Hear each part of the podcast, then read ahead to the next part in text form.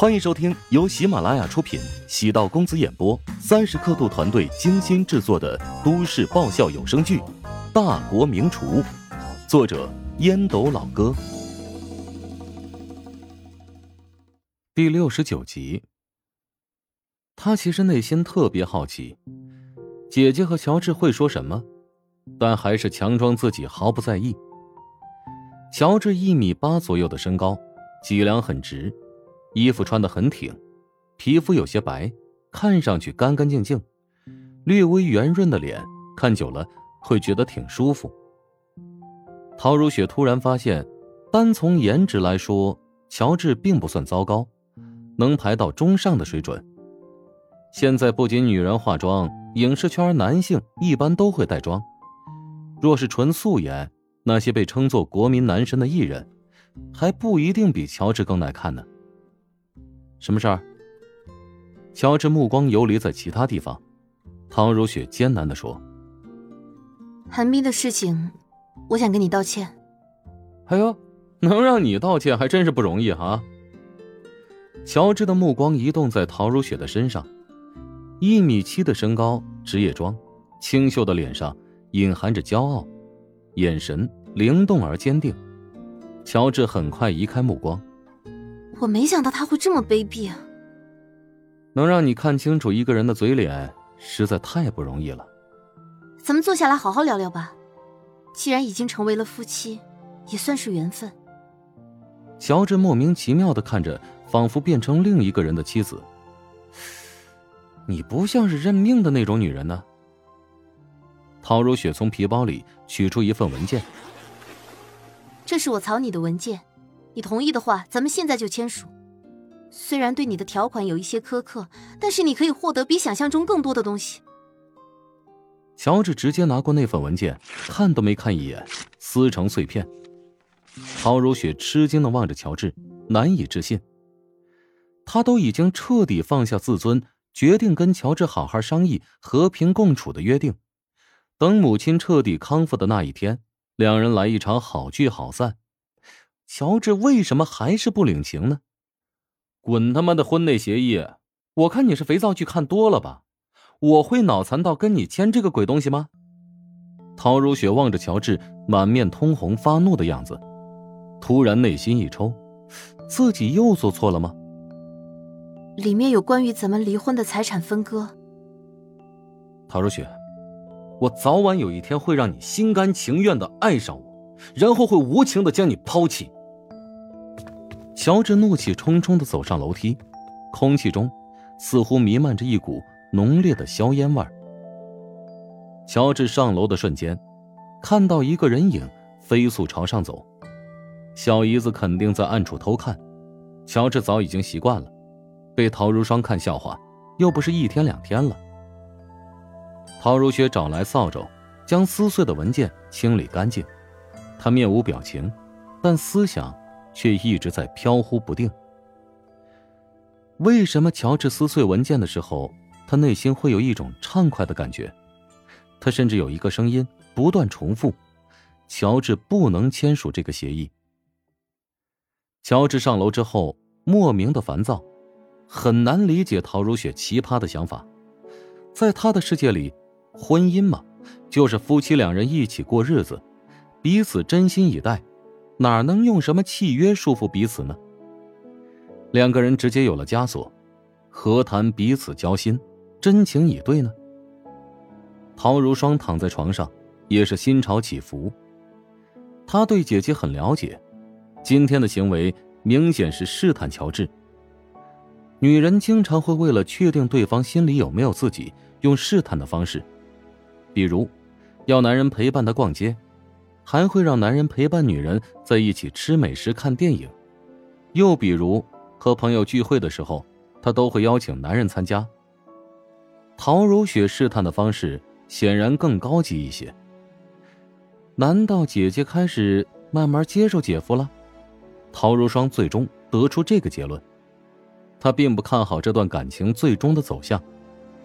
她觉得乔治在作死，喜欢上陶如雪这种女人。最终只会自取灭亡。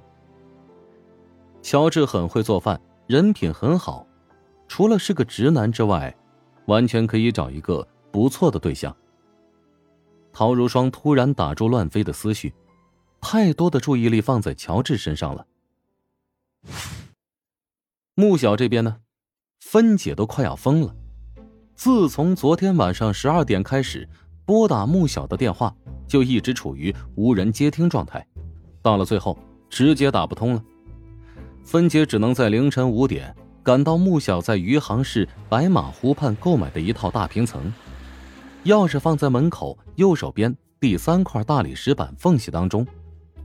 他顺利取出钥匙，直奔房间，看到穿着睡衣的穆小醉醺醺的躺在床边。终于松了口气。手机搁在床头柜上，因为没有电的关系，已经黑屏。芬姐终于知道穆小为何失联了。她昨晚在家中，自己将自己又灌醉了。这穆小啊，什么都好，唯一的缺陷或许是他骨子里太过文艺，每个月总有那么几天会选择自饮自酌。关键呢，他的酒量还很差劲儿。红酒最多只能喝两三杯，便醉得不省人事。芬姐试图将穆小搬上床，穆小被惊醒，揉着太阳穴，错愕道：“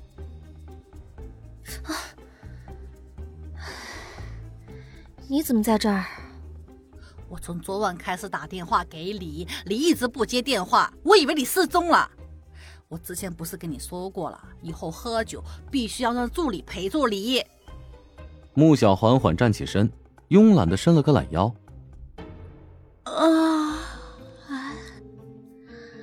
他跟着我挺辛苦，一部剧好不容易杀青，我给他放几天假。嗯，他现在应该在泰国看人妖了吧？好羡慕哦！你就是个异类啦！别人都将助理作死用，你来？将助理当千金小姐养着。助理的工资不高，一点怜悯之心都没有。我看他们早晚会凉。这话跟我说也就罢了啊，千万别在公众场合提。嗯，放心吧，我的情商没那么低。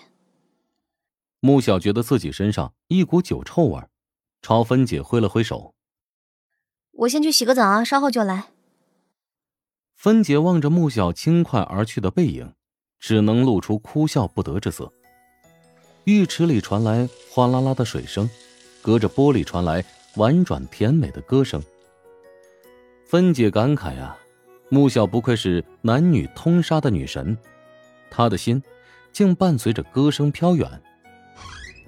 穆小香喷喷的推开浴室的门，头上裹着白色的毛巾，身上是一套卡通睡衣，没有穿拖鞋，赤脚走出，十根脚趾上。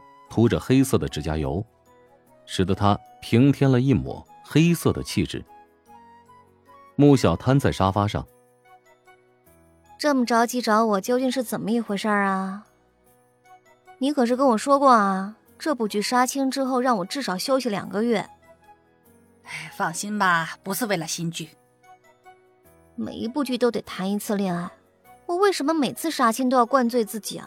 还不是让自己彻底忘掉之前的剧情故事，欺骗自己，之前那段感情是在醉梦中完成的。芬姐连连点头。别人都说穆晓的演技好，尤其是感情剧，掌控的特别细腻，因为他每一次都毫无保留的彻底投入。芬姐将手机递给穆小，哎，你看看这条留言。穆小接到手中。表情从淡漠逐渐变为惊讶，最后转作兴奋。你们调查过了吗？真的是那家食堂的老板给我回复的。芬姐对穆小的反应觉得有点奇怪。我们做了精准的调查，的确是你之前宣传那家食堂的老板。你看上去好像很开心呐。你难道不能设身处地的从我的角度考虑吗？如果换做你，你之前夸奖过一个人，他专门来感谢你，你会不会觉得特别开心？明明是你帮了他，他开心才对啦。不对，帮助人受到别人真诚的祝福，那才是真正的开心。何况他还答应请我吃饭呢。你难道真正的目标便是这个？我怎么会为了一顿饭出卖自己的灵魂呢？如果真是如此，那这顿饭还真是世界上最昂贵的一顿饭里，价值百万。本集播讲完毕，感谢您的收听。如果喜欢本书，请订阅并关注主播。喜马拉雅铁三角将为你带来更多精彩内容。